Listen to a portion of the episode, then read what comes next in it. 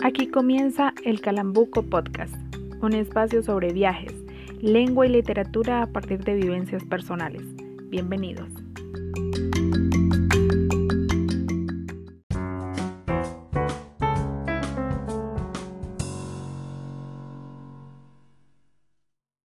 Hola amigos, bienvenidos a el segundo episodio de la segunda temporada del Calambuco Podcast. Para este episodio quiero compartir con ustedes una pequeña charla que hicimos en conmemoración al Día Internacional de la Mujer. Bienvenidos.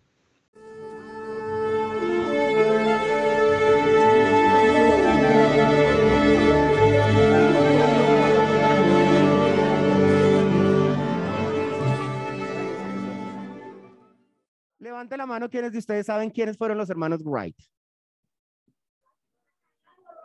¿Quiénes fueron? ¿Quiénes fueron? Los primeros que volaron. Muy bien. ¿Quién fue Charles Lindbergh? Se le perdió el hijo, ¿cierto? De ahí viene el dicho de más perdido que el hijo de Lindbergh, que es un caso real. Charles Lindbergh fue el primero que cruzó el Atlántico solito en un avión. ¿Y ustedes saben quién fue Amelia Earhart? ¿La primera qué? La primera piloto que atravesó el Atlántico, ella solita, ella solita. Ella nació en 1897 y desde muy pequeñita se mostró como muy revolucionaria y muy diferente y comenzó a meterse en este cuento de la aviación. Se compró su propio avión, obviamente pues tenía sus recursos, pero estaba metida en un mundo que tal vez no era para mujeres en ese entonces. Y comenzó a meterse en eso. En 1928 allá le dijeron, oiga, ¿a usted no le interesaría dar una vuelta de aquí pasando el Atlántico y llegar allá a la, a la Gran Bretaña? Pero va con dos hombres. Bueno, camine. Ella efectivamente hizo esa vuelta, fue con dos hombres y cuando llegó allá a la Gran Bretaña, pues todos los medios llegaron y solo la buscaron a ella. Ella era la noticia, porque ella era la primera mujer que atravesaba el Atlántico en avión. Tenemos que tener en cuenta que hacía como 15 años apenas se había hundido el Titanic, que era la forma en cómo se viajaba de un lado a otro del, del charco. Ella dijo, y se convirtió en una heroína, y dijo que todo ese camino que tocaban darlo, tocaban darlo a ella y en nombre de las mujeres. Y creó un grupo que se llamaba las 99.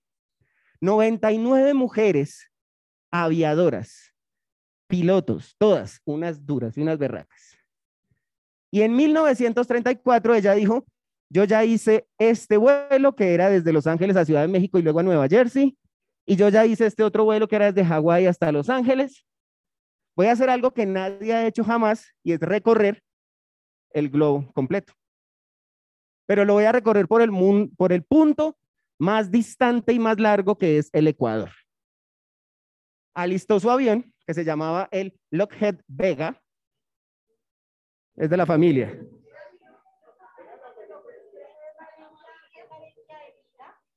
Y en este avión, ella comenzó su recorrido. Lo primero que ella hizo fue viajar hasta San Juan de Puerto Rico.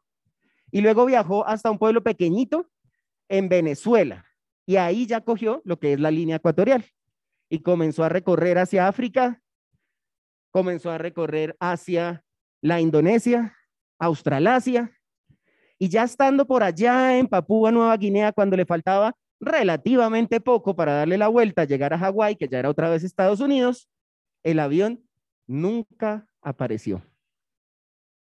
A hoy no sabemos exactamente qué fue lo que pasó con el Lockheed Vega y con Amelia Earhart, pero sí nos quedó una enseñanza y es que ella solita puede darle la vuelta al mundo si ella lo quiere. Y eso fue en 1937.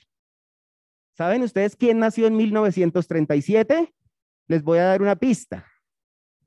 Es rusa y es de apellido Tereshkova. ¿Quién fue Valentina Tereshkova?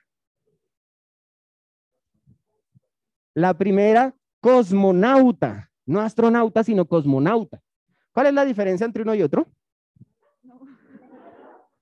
Una astronauta es de la agencia estadounidense, mientras que una cosmonauta o un cosmonauta es de la agencia rusa o soviética en aquel entonces. Esa es la única diferencia.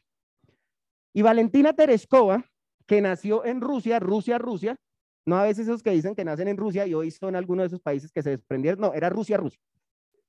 Y ella comenzó desde muy pequeñita a mostrar un interés enorme, enorme en el paracaidismo. Y le encantaba.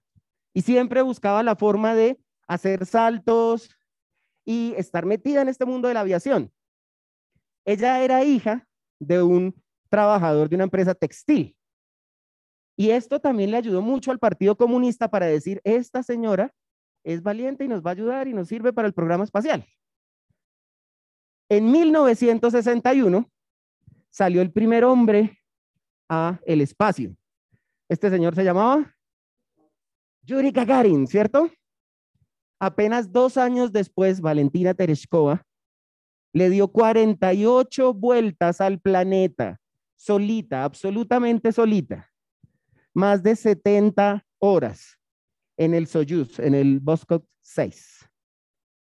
Y llegó botándose desde paracaídas, o más bien con su paracaídas, desde 6.000 metros de altura. ¿Saben qué es lo mejor de todo? Que Valentina Tereskova está viva hoy y les manda muchos saludos por el Día de la Mujer.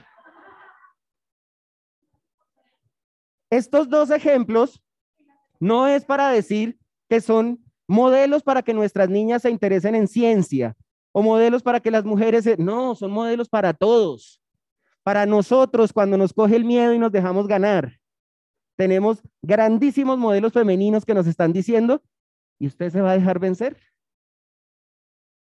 Quiero dejarles el mensaje de dos grandes mujeres, Amelia Earhart y Valentina Tereshkova, que con su solo corazón y su voluntad volaron más alto y más lejos que cualquiera de nosotros. Muchas gracias.